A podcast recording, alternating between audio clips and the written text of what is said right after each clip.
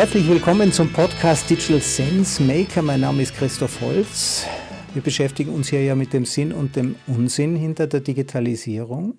Und heute beginne ich mit einer traurigen Geschichte. Im Jahr 2020 äh, hat die junge japanische Profi-Wrestlerin Hana Kamura Geschichte geschrieben. Man kennt sie aus der Netflix-Reality-Show Terrace House und auf Twitter hat sie äh, darüber berichtet, dass sie täglich fast 100 Kommentare bekommt und sich sehr verletzt fühlt.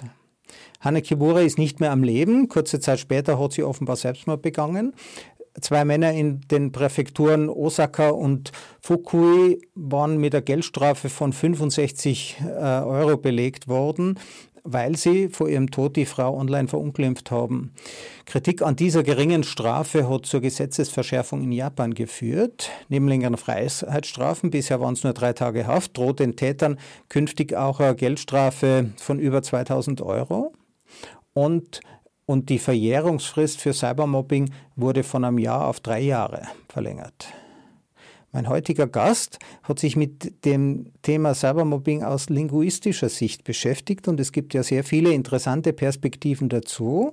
Konstanze Marx ist Lehrstuhlinhaberin für germanistische Sprachwissenschaft. Sie ist Prorektorin für Kommunikationskultur, Personalentwicklung und Gleichstellung und sie ist Direktorin des Instituts für deutsche Philologie und das alles an der Universität Greifswald.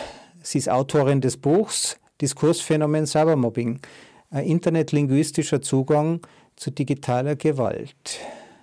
Konstanze, herzlich willkommen.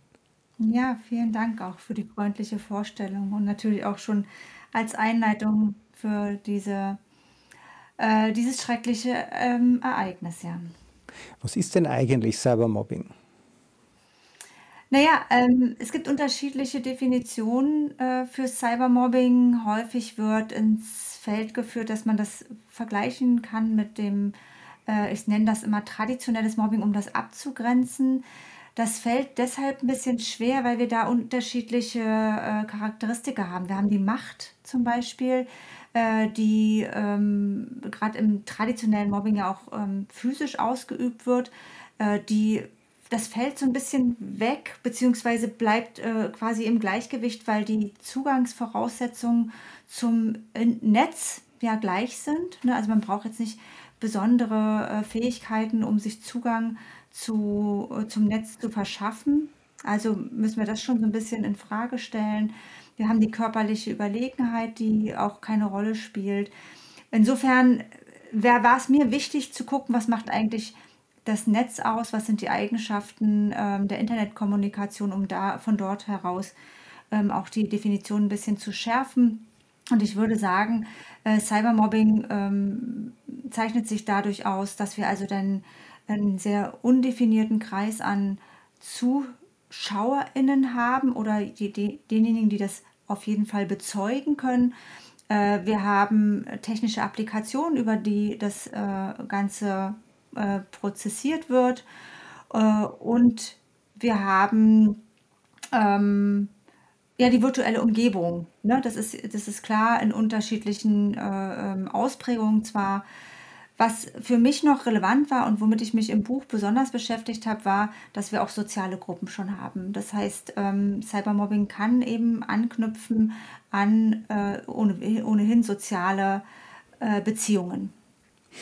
Also das klassische Mobbing, äh, um das nochmal einzufangen, das klassische Mobbing findet ja in der Schule statt, das findet am Arbeitsplatz statt. Ähm, äh, von Bossing spricht man ja, wenn es um Machtverhältnisse geht, also wenn der Chef seine Machtposition ausnützt, wenn der Lehrer seine Machtposition ausnützt. Mobbing ist ja eher sowas auf... Ähm, weiß ich nicht, ob man auf Augenhöhe, aber auf Gleichgestellten, wenn man so will. Äh, und du hast ja gesagt, zum Internet haben alle gleichen Zugang. Ähm, Im Internet äh, gibt es auch diese, diese Hierarchie, also das Bullying. Ja, dass jemand sozusagen körperlich äh, jemanden einschüchtert, fällt ja auch weg. Ähm, und trotzdem hat entfaltet, also es aus, aus erster Sicht fallen mal Dinge weg, die wir äh, bei diesen klassischen äh, äh, Phänomenen ähm, kennen und dennoch scheint so eine starke, so eine starke Auswirkung zu entwickeln. Mhm. Das ähm, liegt vor allen Dingen daran, und das ist jetzt das, was dazukommt, ne, das gesprochene Wort, das kann eben auch in Vergessenheit geraten. Das geschriebene Wort ist da. Und ähm, es bleibt auch gespeichert und es kann auch ohne weiteres ähm, ja, dezentral gespeichert sein. Ähm, es bleibt im Internet auffindbar. Ähm, ne? Also wir wissen ja alle, das Internet vergisst quasi nicht, selbst wenn Dinge gelöscht werden.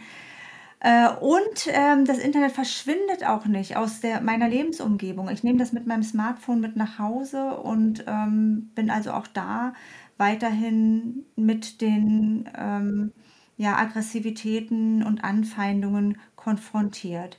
Ich habe das mal ähm, skizziert in so einem Modell, das habe ich äh, Modell der konvergierenden Rahmen genannt, weil ich einfach aufzeigen wollte, dass es unterschiedliche Rezeptionssituationen gibt. Das, ne, das eigene Kinderzimmer, wo man einfach vor dem Bildschirm alleine sitzt, das wiederum sich aber im Elternhaus befindet oder in der elterlichen Wohnung und darüber hinaus eben auch der soziale Kontext in der Schule und eben auch das Fenster in die Welt durch das Internet. Und in all diesen Fenstern äh, können, kann es eben zu Cybermobbing-Ereignissen kommen, auch in der sozusagen realweltlichen Situation, wenn wir das mal so abgrenzen wollen. Ich halte nicht so viel davon, virtuell versus real ähm, abzugrenzen im Sinne im Cybermobbing-Kontext, weil die Verletzungen sind immer echt und auch das, was wir im Netz tun, gehört ja zu unserer ganz normalen alltäglichen Interaktion. Aber ähm, auch da können wir nochmal sagen, es kann eben auch dazu Ereignissen kommen, die für, für so einen Cybermobbing-Kontext relevant sind, weil ähm, SchülerInnen oder ProtagonistInnen, nenne ich sie jetzt mal, auch Aufnahmen machen können von Ereignissen, die wirklich physisch stattfinden. Und auch die ähm, werden ja dann zu Cybermobbing-Zwecken genutzt. Und die Dinge gehen ja auch viral. Die sind also nicht nur omnipräsent, quasi global omnipräsent, über die zeitliche Dimension omnipräsent. Die verschwinden auch nicht mehr, wenn man nicht ganz besonders aktiv wird. Zusätzlich werden sie auch noch verstärkt. Es gibt ja wohl auch Menschen, die sagen, wow, da findet sich jetzt ein Mobbingopfer, da haue ich auch noch mehr drauf. Genau. Na, also das geht ja sehr schnell und ähm, was man eben an den äh, Dynamiken auch gut ablesen kann, ist, dass auch die Dynamik selbst dazu einlädt, sich zu beteiligen und sie, äh, noch weiter zu übertreiben. Ne? Und dann ähm, haben wir eben auch solche Sequenzen, in denen sich eben gerade für diese besondere, für das besondere drastische, drastische Agieren auch nochmal äh, Beifall ähm, eingeholt wird oder eben auch eben applaudiert wird. Ja, und man merkt dann auch, wie sich dieser Prozess verselbstständigt, sich also auch loslöst von dem eigentlichen äh, Zweck. Und dennoch für die Personen, die betroffen sind, äh, macht das keinen Unterschied. Ne? Also das ist, äh, äh, betrifft immer wieder letztlich oder lässt sich zurückführen auf ihre eigene Person. Äh, bekommen die Mobbing-Opfer das eigentlich mit online, wenn sie gemobbt werden? Ähm, ja und nein, das äh, kommt äh, ein wenig darauf an. Es gibt geschlossene Gruppen, in denen agiert wird, äh, die auch lange Zeiten, ohne dass die Betroffenen das mitbekommen, ähm, aktiv sind. Eventuell bekommen sie das dann indirekt mit über verändertes Verhalten in der sozialen Gruppe. Das ist durchaus denkbar und auch so passiert. In meinen Daten habe ich das auch vorliegen. Ähm, und in, auf der anderen Seite gibt es aber auch die direkten Angriffe, keine Frage. Und die Frage ist dann, wie sich die ähm, Betroffenen verhalten und auch wie sich die verhalten, die das Ganze mitbekommen. Also nicht die aktiv quasi dann auch äh, die Betroffenen attackieren, sondern es gibt ja auch noch eine ganze Menge von Personen, die das sehen. Und jetzt ähm, komme ich nochmal darauf zurück, dass es eventuell manch eine Person gar nicht mitbekommt ne, im Netz. Ähm, das stelle ich mir schwer vor. Also nicht mitzubekommen, dass jemand gerade massiv diffamiert und degradiert wird. Da muss also man dass, es, dass es einen selber betrifft und irgendwann sagt dann mal jemand, ja, man kennt diesen Effekt übrigens von den Adoptivkindern, denen man dann irgendwann mit 15 sagt, das sind ja gar nicht deine richtigen Eltern. Ja, also dieser Schock, diese Scham, die entsteht, wenn plötzlich man kommt irgendwo hin und sagt, genau, das tut mir ja total leid, dass du so ein Mobbingopfer geworden bist. Äh, und dann merken die Leute das erst. Das muss ja ganz schrecklich sein. Ähm, das ist richtig und äh, das ist aber vor allen Dingen dann der Fall, wenn man eben auch merkt, ähm, dass das äh, hinter dem eigenen Rücken in geschlossenen Gruppen passiert ist. Gruppen auch, die entsprechend auch genau dafür äh, gebaut worden sind quasi oder ins Leben gerufen worden sind. Das ist äh, zum Beispiel in meinen Daten auch dokumentiert gewesen, dass dann, also auch in der Wucht ja, der ähm, Interaktion, die sich über Monate erstreckt haben und die dann an, am Stück ne, in, in, einer kurzen Zeitspanne dann auch rezipiert worden sind von den Betroffenen, dass das natürlich mit einer ganz großen Schockerfahrung äh, zusammenhängt. Zum ersten Mal hat man dieses Phänomen erlebt im arabischen Frühling. Deshalb ist er den Machthabern dort entgangen, weil er sich in geschlossenen Gruppen aufgeheizt hat. Die Russen haben sich das dann angesehen und haben das Gleiche gemacht beim amerikanischen Wahlkampf Clinton gegen Trump, haben über kleine Vor Lauferhitzer sozusagen ein Thema hochgekocht, aber eben nicht positiv wie im arabischen Frühling, sondern negativ. Und ähm, das scheint eine Technik zu sein, die mittlerweile relativ verbreitet ist, um Wirksamkeit zu erzielen. Man verfolgt ein gewisses Ziel in einem Art Druckkochtopf und wenn der dann übergeht, ja, dann habe ich plötzlich einen riesigen, man nennt das ja äh, Shitstorm. Shitstorm ist übrigens kein schlimmes Wort, steht im Duden so. Also dann geht richtig, äh, dann kommt das plötzlich von allen Seiten. Ähm, nein. Also nicht von allen Seiten. Also die Personen oder sagen wir mal so, die sich vorher schon ähm, gruppiert haben, äh, die können sehr laut sein. Ne? Das heißt aber nicht, dass es sozusagen von allen Seiten kommt, sondern dass genau diese Gruppen dann äh, äh sehr aktiv agieren und wahrgenommen werden. Das hat auch mit Algorithmen zu tun. Ähm, und das macht es aber gerade so brisant, denn diese, die, die Aufmerksamkeit, die dadurch generiert wird, die wird ja häufig dann manchmal missinterpretiert als die Mehrheit, die vielleicht hier laut ist. Und ja, das haben wir ja in unterschiedlichen Kontexten auch gerade also, wieder. Ne? Also du, du sprichst hier, die Hebelwirkung ist es. Wir wissen ja, äh, dass die mhm. Leute, die Hate Speech verwenden im Internet, also ich bin Gerichtsgutachter, ja, 50 äh, Prozent aller mhm. Gerichtsverfahren werden ungefähr von 0,14 Prozent aller, äh, aller Beteiligten verursacht. Die klagen einfach hunderte Male, weil ihnen das Spaß macht. Das sind die Querulanten. Ja, die mhm. haben einfach einen Spaß, äh, ähm, an Spaß, Spaß an ihrer eigenen Bösartigkeit. Und mhm. im Gerichtssystem ist es so, die verlieren halt alle Fälle, irgendwann geht ihnen das Geld aus, hier entsteht keine Hebelwirkung. Aber das, was du jetzt ja mhm. sagst, ist quasi quasi eine, eine Hebelwirkung im Internet, die man entfalten kann, indem sich eine Mikrominderheit, eine bösartige Minderheit äh, quasi als Mehrheit tarnt. Genau, also das ist äh, sehr schön umschrieben, sich als Mehrheit tarnen und das funktioniert eben durch konzertierte Aktionen. Äh, das ist ja auch dokumentiert, schon auch, auch durch journalistische Beiträge auch schon offengelegt worden. Aber nichtsdestotrotz ähm, reagieren doch äh, häufiger PolitikerInnen äh, auf eher diese laute, mh, ja, diesen, dieses laute Rufen oder ähm, ja auch Schaum schlagen. Ja? Äh, Politik ist ja Politik ist ja die vergebliche Kunst, die eigene Bedeutungslosigkeit zu überwinden. Wenn man also darauf achtet, behaupten spitze Zungen wie ich, wenn man darauf, äh, wenn man also darauf achtet, was einem Aufmerksamkeit bringt, ja, dann kann man ja in erster Linie, ja, es gab jetzt auch die Geschichte mit dem Winnetou, ja, äh, wo Ravensberger das zurückgezogen hat. Und bevor überhaupt klar war, warum und wieso, mhm. hatte schon jeder eine Meinung dazu. Mhm. Mhm. Genau. Genau, so funktioniert das ganz gut. Also man kann sich da sehr gut ähm, entsprechend ja, an etwas dranhänge, so ein bisschen wie so ein Trittbrettfahren auch. Und das ist vielleicht auch noch relevant für die Frage, die wir vorher äh, geklärt haben.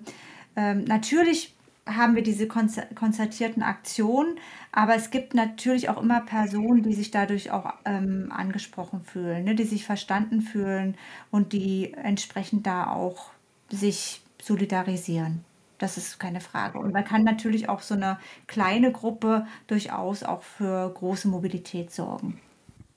Also es gibt einerseits die Solidarität quasi unter den Moppern, die aufspringen, die Trittbettfahrer. Äh, was ist, oder vielleicht hast du das eh gerade gemeint, was kann man denn dagegen tun? Oder wie kann man sich denn organisieren, um, um hier als Zivilgesellschaft dagegen zu halten? Ja, das ist eine ganz wichtige, äh, Frage und da müssen wir wahrscheinlich so ein paar, äh, Phänomene auch auseinanderhalten. Also, Mobbing, wie gesagt, oder Cybermobbing würde ich wirklich als ein Phänomen begreifen wollen, ähm, das in ohnehin sozialen oder in ohnehin existierenden sozialen Gruppen besteht. Das heißt, das gibt uns auch einen besseren Präventionsansatz. Ne? Also es passiert ja häufig unter ArbeitskollegInnen oder in der Schule. Und in diesen Gruppen muss dann eben auch präventiv gearbeitet werden.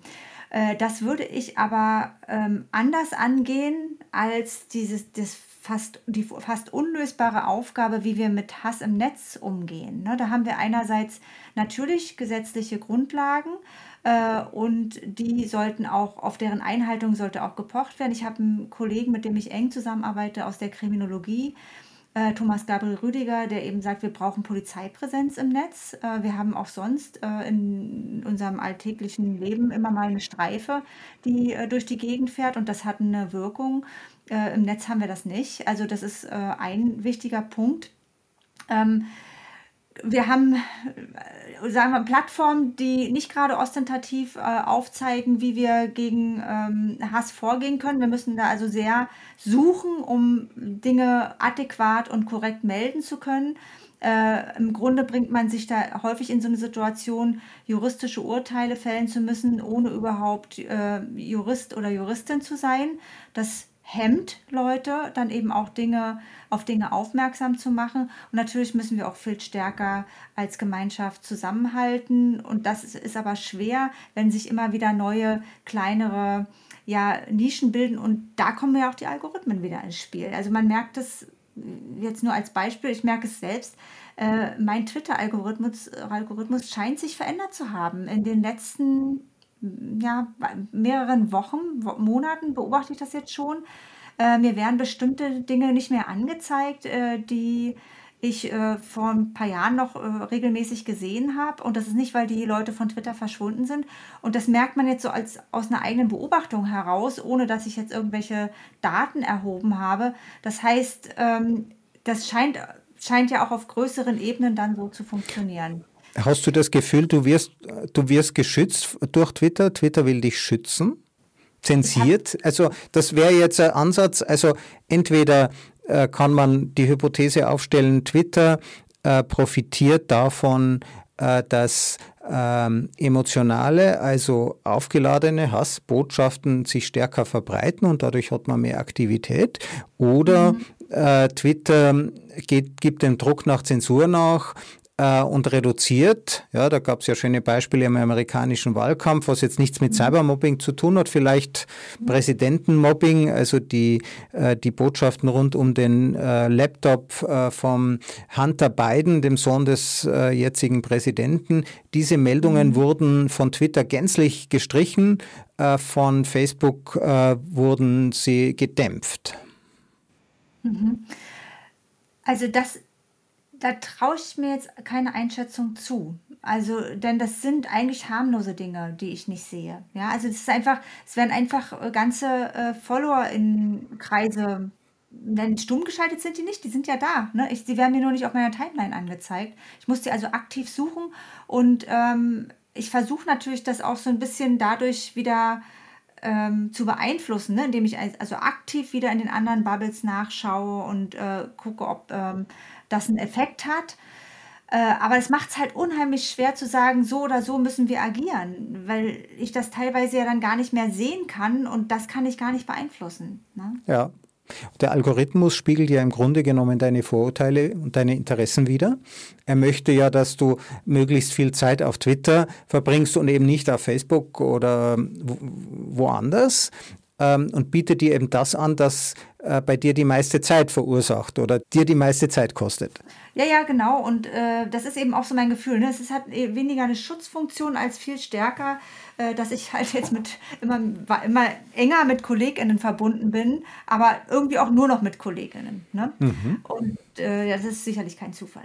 Ähm, äh, das eine sind ja die Algorithmen, äh, die unsere, unsere eigenen Vorurteile, Interessen abbilden, uns das zeigen, was uns die meiste Zeit kostet. Andererseits ähm, gäbe es ja, was diese Veränderung oder was auch die, die äh, Kontrolle oder was die Einhegung dieses Phänomens ermöglichen würde. Ich kann ja Beispiel an der Semantik bestimmter Begriffe, ich will sie jetzt im Podcast nicht wiederholen, aber jeder hat da bestimmt ein paar im Kopf, wenn die äh, Mistkerl, ja, äh, äh wenn Mistkerl genannt wird, das ist einfach. Dann weiß man, der meint es eher nicht gut mit dem anderen. Aber ähm, funktioniert das immer?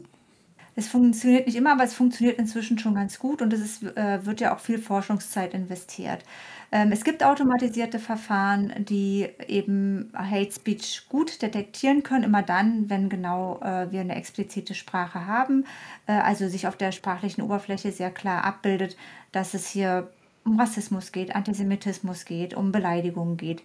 Ähm, aber so funktioniert der Sprache nicht immer. Ne? Also Sprache ist ja auch indirekt und so funktioniert eben auch Hate Speech indirekt. Ähm, und dann ist es schwierig. Dann kommen also äh, Personen wie ich ins Spiel, die äh, qualitativ arbeiten und nicht über quantitative Verfahren. Und wir müssen dann einfach auch ähm, ja, über Schlussfolgerungsprozesse herleiten, warum es sich beispielsweise bei dem einen oder anderen Beispiel um Hate Speech handelt. Und das können wir nicht automatisch sehen. Und das funktioniert dann, äh, was die Methoden betrifft, tatsächlich über Online-Beobachtung. Das ist allerdings dann nachdem es eingetreten ist. Also bestimmte Begriffe, wenn die auftreten, ähm, wenn jemand von Bomben spricht, dann äh, hört erstmal die CIA mit und sagt, okay, das könnte gefährlich sein und dann wird es eben harmloser wie Mistkerl, aber auch das könnte der Algorithmus als äh, äh, Hinweis auf Hate Speech identifizieren und dann einfach diese Postings nicht mehr weiterleiten. Man kann sie schreiben, aber es sieht sie keiner mehr. Und jetzt wird es aber noch subtiler. Man kann dann richtig, und das ist ja eigentlich die, die sozusagen, es gibt ja wirklich, Cybermobbing kann ja richtig eine Kunstform sein. Man wundert sich ja manchmal, welche Gemeinheiten da denkbar sind, ohne dass man Wörter verwendet, die gemein, die gemein sind. Das und dann können wir noch einen Schritt weiter gehen. Äh, wir haben es mit einem multimodalen Medium zu tun. Ähm, die ganze Bildsprache haben wir noch gar nicht adressiert und auch die Filmsprache haben wir noch nicht adressiert. Also auch da ähm, kann, kann ja entsprechend, äh, können entsprechende Diffamierungen etc. über diesen Weg transportiert werden. Ne? Ja, ich habe einen, einen Bericht über eine Soziologin gelesen, die früher ein Mann war und die äh, sie schreibt, ähm, das 38, glaube ich, wurde reingeschrieben. Das ist äh, die Prozentzahl der, der Menschen mit einer Gender-Dysphoria, die Selbstmord begehen. Ja, das muss man sich mal überlegen. Ja, also sozusagen die Selbstmordstatistik zu missbrauchen, um jemanden zu mobben. Mhm. Zum Beispiel. Zum Beispiel, ne? Also das ist dann eine indirekte, das haben wir häufig, also genau dieses Muster. Ähm, äh, fängt an bei Gesterben, wenn wir das äh, äh, in, den, in den Interaktionen lesen äh, und eigentlich noch als jugendsprachliche Phrase einordnen für, ja, jetzt, jetzt halt halt mal die Klappe oder so. Ne? Also können wir auch noch in, aus dem Gaming-Kontext heraus rekonstruieren. Ähm, bis hin zu Szenarien, die entworfen werden, äh, die mittelalterlich anmuten und letztlich ein Bestrafungsszenario sind, äh, bis hin zum expliziten Auf, zur expliziten Aufforderung auch, äh, sich zu suizidieren. Das hatten wir ja auch bei Amanda Todd beispielsweise, die hat das ja auch in die Kamera gehalten direkt. Ähm, und dann haben wir eben genau diese indirekten Formen, die nichts anderes bedeuten. Also Amanda Todd? Amanda genau. Todd, äh, wer, wer ist das? Amanda Todd äh, war einer der berühmtesten Fälle, ähm, ersten dokumentierten Fälle von Cybermobbing, äh, der eine schreckliche Geschichte auch durchlaufen hat, die ähm, im Zusammenhang mit Sexting auch stand. Äh, der hatte ein, ja, einen Kontakt äh, übers Netz also wir müssen, das sind sogar mehrere Phänomene, nicht nur Sexting, sondern auch Cyber-Grooming letztlich, weil sie ähm, Kontakt zu einer fremden Person hatte, ähm, guten Kontakt, das äh, ist ja nichts Ungewöhnliches, dass äh, so etwas auch aufgebaut wird, das liegt auch schon einige Jahre zurück. Und äh, die Person hatte sie dann ähm, äh, animiert, ähm, ihren Oberkörper zu entblößen, äh, was sie gemacht hat, und davon sind dann die Bilder ähm, ja, versendet worden, verbreitet worden. Ähm, in ihrer Schule hat sie, konnte sie keinen Fuß mehr fassen und ist dann, hat dann die Schule auch gewechselt. Aber die Bilder sind halt nicht verschwunden. Ne? Deswegen wird das auch immer als Beispiel mit ähm, genannt. Und auch in der Schule dort wurde das wieder aufgegriffen und auch da wurde sie wieder ähm, Opfer von ähm, aggressivem Mobbing. Am Ende hat sie sich tatsächlich suizidiert. Und sie hat eben vorher ein äh, Video in, äh, ins Netz gestellt, in dem sie nochmal ihre Geschichte gezeigt hat und hat das äh, so gestaltet, dass sie quasi ähm, auf Zetteln aufgeschrieben hat, was ihr passiert ist. Und unter anderem eben auch, was ihr gesagt wurde und was ihr geschrieben wurde. Ähm, das heißt, es gibt wirklich einige sehr berührende und schreckliche äh, Geschichten, die dort entstehen. Ähm, muss man sich eigentlich nicht als Täter dann auch schuldig fühlen oder kriegen die das gar nicht mit? Ha, natürlich muss man sich schuldig fühlen, klar. Ähm, man sollte solche Taten nicht begehen. Man ist kriminell, wenn man so etwas tut. Ähm, und dass die das nicht mitbekommen, das fällt mir schwer zu glauben. Hm. Jetzt, was ist eigentlich Linguistik? Äh, das ist äh, Sprachwissenschaft übersetzt. Und ähm, das ist eine Wissenschaft, die sich mit äh, unterschiedlichen Ebenen der Sprache beschäftigt. Ähm, angefangen bei der Lautebene, über die Wortebene, Satzebene, Textebene bis hin eben zur Verwendung, konkreten Verwendung von Sprache. Ähm, und KollegInnen haben natürlich unterschiedliche Spezialgebiete. Bei mir ähm, ist es wirklich das große Interesse daran, wie wir Menschen eigentlich miteinander interagieren, wie wir ähm, Bedeutung erschließen, verhandeln, konstruieren, äh, abhängig von unterschiedlichen Kontexten. Und wenn wir jetzt noch weitergehen, dann vor allen Dingen in einem Kontext wie einer ähm, digitalen Umgebung. Die Digitalisierung, zumindest in ihren Anfängen, hat ja sehr viele dieser Kanäle, nämlich Gesichtsausdruck, mit dem eben kein Thema der Linguistik oder die, die direkte, äh, äh, direkte, direkte Austausch, dass ich Emotionen des anderen wirklich sehen kann. Da helfen mir die Spiegelneuronen. All das fällt ja erstmal weg, wenn ich nur über Texte kommuniziere. Und mhm. Cybermobbing ist ja, glaube ich, auch ein Phänomen, das sich hauptsächlich aufs Textliche wir haben auch über Bilder gesprochen, aber äh, es geht, glaube ich, nicht so sehr um Videos. Äh, es geht, äh, spielt sich sehr viel in der textlichen Ebene ab, auf Twitter, auf, äh, auf, äh, auf Facebook, auf diesen Kanälen, auf diesen sozialen Medien. Hat das äh, die Stärkt das die Bedeutung der Linguistik im Vergleich zu den anderen, also was die Analyse solcher Phänomene betrifft? Fokussiert Na, sich das stark auf dieses Fach? Naja, erstaunlicherweise nicht. Also das äh, Thema Cybermobbing hat erstmal eine Rolle gespielt in der Sozialpsychologie beispielsweise oder äh, allenfalls noch in der Medienwissenschaft, aber grundsätzlich eher in den Sozialwissenschaften. Deswegen war mir das so wichtig, ähm, zu schauen, was machen die Jugendlichen. Also es wird ja meist äh, darauf reduziert, dass es vor allen Dingen zwischen äh, oder im Schulkontext passiert. Ähm, was machen die eigentlich konkret? Denn vorher haben äh, meine KollegInnen in den äh, Sozialwissenschaften äh, vor allen Dingen Fragebögen entworfen und ähm, dann um Selbsteinschätzung gebeten. Und ich habe halt das starke Gefühl gehabt, dass wir aus diesen Daten nicht rekonstruieren können, warum oder wie es zu solchen Dynamiken kommen kann. Denn, und das muss man vielleicht noch revidierend äh, dazu sagen, also wir waren jetzt erst bei Amanda Todd und bei einem Täter wie äh, der, der äh, Amanda Todd drangsaliert hat, hätte ich jetzt klar gesagt, äh, das kann ich mir nicht vorstellen, dass der nicht weiß, was er tut. Aber wenn SchülerInnen sich in so eine, eine Interaktion begeben, ja, dann hat das auch einen eigenen Sog und eine eigene Dynamik. Und das muss nicht immer mit böser Absicht passieren. Und dennoch müssen wir doch schauen, was sie genau machen, um sie davon abzuhalten. Und das können wir am besten, indem wir uns diese Interaktionen im Einzelnen angucken. Und dafür ist natürlich die Linguistik prädestiniert.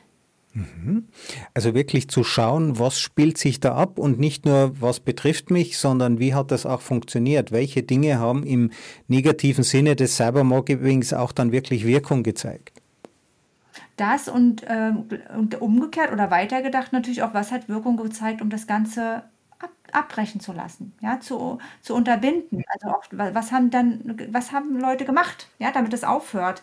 Und gleichzeitig, was ist passiert, damit es anfängt? Und wenn wir das wissen, wenn wir da ähm, bestimmte Marker ähm, ja, kennen, dann können wir ähm, entsprechend auch LehrerInnen ausbilden, sie sensibilisieren äh, für bestimmte Textmuster und so weiter. Es gibt quasi die erfahrenen, bewussten Mobber, die das tun, um ihren Status zu erheben. Und es gibt aber auch die, was ich sehr interessant finde, was ich jetzt äh, von dir zum ersten Mal gehört habe, quasi das, ähm, ich weiß nicht, ob man es als unabsichtliches, aber äh, Mobbing als Nebeneffekt. Man kommuniziert einfach mal äh, spitz miteinander, äh, man, man beginnt zu sticheln und dann kriegt das eine Eigendynamik. Und wenn man erkennen würde, woran das startet, könnte man zumindest Hinweise platzieren, oder? Man, oder, oder wie wird es funktionieren? Kriege ich dann eine Meldung zu sagen, schau mal, dieses Posting äh, möchtest nicht nochmal drüber nachdenken? Genau. Also das sind zum Beispiel Dinge, äh, die auch ganz gut funktioniert haben. In Australien hat man das äh, beispielsweise implementiert. Äh, da wurden dann eigentlich bei je, erstmal bei jeder Nachricht, ne, wurde eingeblendet, möchtest du das wirklich absenden? So. Das hat einen Effekt, ja. Aber wir können das natürlich auch ähm, ohne diese technischen Möglichkeiten zu haben, mit den SchülerInnen präventiv besprechen. Ja, also man muss sich einfach klar machen, dass es ein Unterschied ist, ob ich spreche und dabei rutscht mir was raus, was Beleidigendes, oder ob ich das schreibe äh, und dann noch abschicke. Ja? Also ich habe da unterschiedliche Interventionsmöglichkeiten als Senderin, bevor es tatsächlich zu dieser Beleidigung kommt. Und das kann man sich ja mal klar machen. Ne? Mhm. Interessant. Und dann gibt es jetzt den zweiten Aspekt, den du angesprochen hast, wenn es also mal im Laufen ist, wenn dieser Prozess, und Mobbing ist ja ein Prozess, ein Kommunikationsprozess, wenn der mal im Laufen ist, wie fängt man den wieder ein? Ähm, da gab es halt, also da spreche ich jetzt wirklich auf Datenbasis, da gab es zum Beispiel ähm, die Möglichkeit, dass ähm, eine, eine Schülerin quasi ich habe hab das emotives Ankern genannt. Ja, die hat also versucht, zumindest erstmal aufzugreifen, was ist denn da jetzt eigentlich der Punkt bei diesem ganzen Vorangegangenen? Ich mache es gleich ein bisschen konkreter. Ähm, und hat dann aber sich klar positioniert. Das heißt, ähm, in dem Fall war es so, ähm, das ist ein Beispiel, was ich äh, gerne nenne, weil es auch nicht ganz so eindeutig ist. Ne? Also da, äh, ähm, wir sind ja alle nicht frei davon, quasi auch zu lästern oder uns zu ärgern einfach. Ne? Und äh, dann gibt es Personen, die darunter leiden, obwohl sie eigentlich wirklich tra äh, tragische Stellvertreterpositionen nur einnehmen. In dem Fall war es also so, es gab äh, einen Schulpreis, in, implementiert im normalen Schulalltag, der normalerweise an den Abiturjahrgang äh, ausgegeben worden ist. Aber in dem Jahr war das anders. Ähm, der Preis wird vergeben aufgrund von Vorschlägen, die aus der Schule kommen und da kamen eben keine Vorschläge für den Abiturjahrgang oder zu wenig. Ja? Jedenfalls hat diesen Preis jemand aus der 10. Klasse bekommen. Es war also ungeschriebenes Gesetz, Abiturjahrgang kriegt den und dann war es aber jetzt nicht so. So, und dann äh, wurde halt ähm, über Facebook damals war das, äh, äh, sich darüber beschwert. Und dann äh, konzentrierte sich der Groll auf die, den Preisträger. Ja? Also das sind Dinge, von denen sind wir alle nicht frei. Aber sie passierten eben da äh, in, in diesem Kontext und dann wurden die Dynamiken natürlich aufgenommen. Also dann haben wir die Eskalation gehabt, dann haben wir die mittelalterlichen Gewaltszenarien gehabt, dann haben wir das Lästern und den Beifall gehabt. Also diese typischen Muster, die dann entsprechend entstehen. Und was hat diese eine Schülerin also gemacht? Sie hat einerseits gesagt, ich kann das, ich kann euren Ärger verstehen. Ja, wir haben normalerweise sind wir anders vorgegangen. Ähm, aber äh, diese Person hat den Preis verdient, ja, und es äh, und sie hat sich den auch nicht selbst vergeben oder so, ja, sie hat auch damit gar nichts zu tun. Also das hat jetzt irgendwie keinen Sinn. Ob das jetzt der Auslöser dafür war, dass äh, das Mobbing gestoppt wurde oder dass es quasi dann auch nach in die Schule getragen wurde und auch äh, Lehrkräfte und Schulleitung davon mitbekommen haben, das ist nicht so klar rekonstruierbar. Aber ich finde das trotzdem einen guten Ansatz, immer nach dem Kern nochmal zu schauen. Also es ist nicht immer nur so, dass es nur aus Lust an, an der Degradierung und Diffamierung passiert, sondern es hat manchmal auch einen Kern, äh, der eher in so einem einer Verletztheit von einer Person steckt und dann ähm, gibt es, kommt es einfach zu einer Verselbstständigung. Und deswegen ist es mir eben auch so wichtig zu sagen, solche Dinge in Schulen können wir doch besser bearbeiten als beispielsweise Hass, äh, der über soziale Netzwerke zwischen Personen äh, passiert, die sich nicht gegenseitig kennen, die erstmal auch so äh, keine soziale Gruppe bilden. Ne? Wow. Also Mobber, Mobber sind nicht nur die anderen, ähm, auch wir, ähm, es ist wichtig, dass auch wir wachsam bleiben, was wir tun. Absolut, ja. Also man, mhm. äh, man kann sehr schnell, also ich, ich, ich würde einfach behaupten, dass äh, alle äh, schon erfahren haben, und sei es nur die WhatsApp-Gruppe der Eltern, ähm, äh, wenn man sich pra praktisch in der, in der, in der Klasse äh, zusammenschließt, äh, sehr schnell dann über einen Lehrer herzieht oder so, ja. Und so, so, so schnell kann man gar nicht schauen, wie sowas entsteht. Und dann muss man eben wachsam sein und da intervenieren. Und das, da, sich dafür zu sensibilisieren, sich da nicht reinziehen zu lassen, das ist gar nicht so einfach, weil wir Menschen natürlich auch ganz gerne mal lästern. Ne? Nur war das eben früher, naja, hier beim, weiß ich nicht, hat man beim Einkaufen am Markt gestanden und mal kurz ähm, den Klatsch und Tratsch ausgetauscht.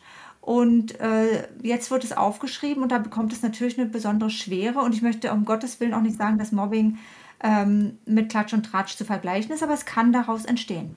Ja, der Robin Dunbar hat ja gesagt, aus Klatsch und Tratsch, daher haben wir diese, dieses große Gehirn bekommen, weil wir uns eben alles merken mussten über alle anderen. Und natürlich sind dort nicht immer positive Dinge dabei.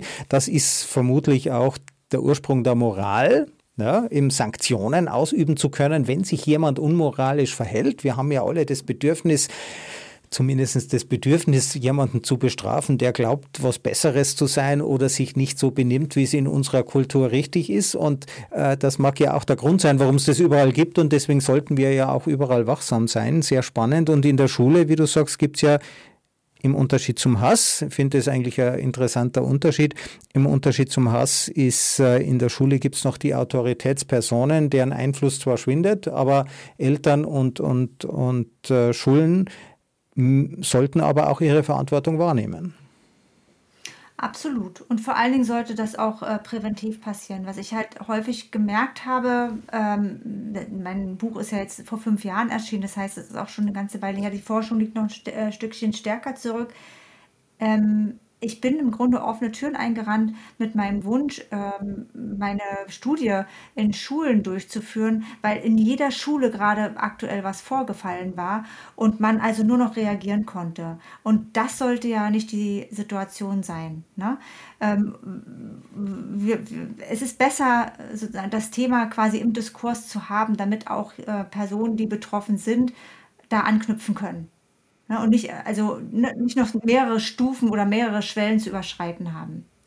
Wie bist du selber auf dieses Thema gestoßen oder generell die Linguistik? Wie wird man Linguistikerin?